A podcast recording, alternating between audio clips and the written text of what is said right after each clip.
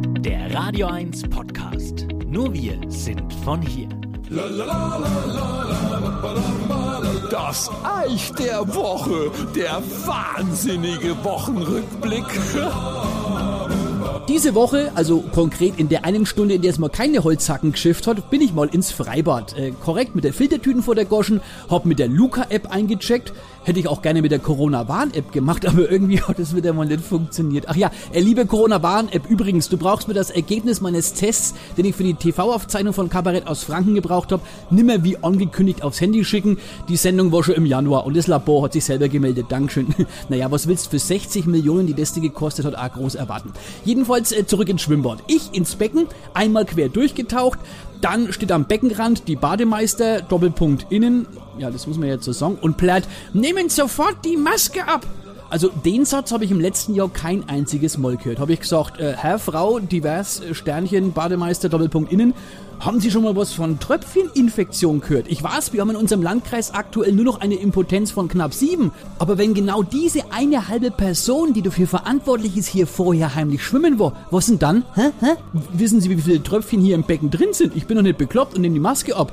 Ja, und dann habe ich eben mit Maske und meine Luca-App wieder auschecken dürfen und für dieses Jahr Hausverbot. Puh, was soll's, schwimme ich halt nimmer.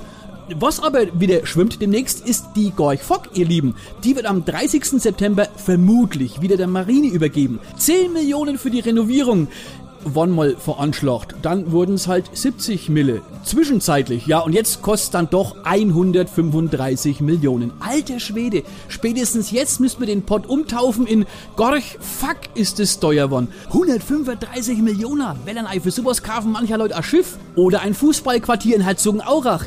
Ja, ob das jetzt so teuer war, weiß ich nicht. Da rückt der Kanner raus, was das eigens für unsere Mannschaft, sorry, Mann, Doppelpunkt innen, Sternchen divers, schafft, gebaute EM-Quartier gekostet hat. Was aber feststeht, ist die Siegprämie im Falle eines EM-Siegs. 400.000 Euro pro Nase und damit 100.000 Euro mehr als für den WM-Sieg 2014, habe ich jetzt gelesen.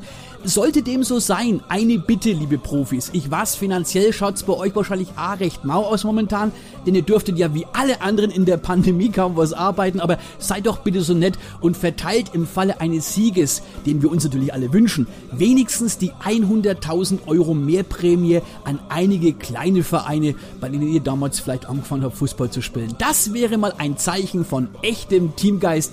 Doppelpunkt innen, Sternchen divers. Und während ihr darüber nachdenkt, liebe Profis, suche ich mir derweil ein Alternativfreibad. Bis gleich, das Eich.